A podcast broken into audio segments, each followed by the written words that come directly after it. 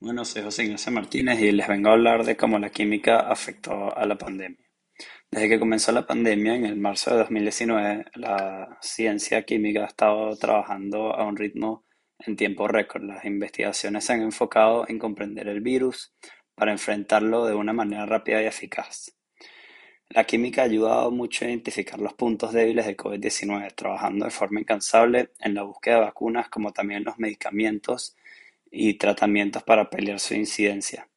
La química también ha contribuido en el campo de la medicina durante la pandemia a facilitar el trabajo de los médicos y su personal auxiliar, mejorando la atención en los hospitales. Entre los ejemplos más importantes tenemos los antisépticos y desinfectantes desarrollados, que aseguran la ausencia de gérmenes.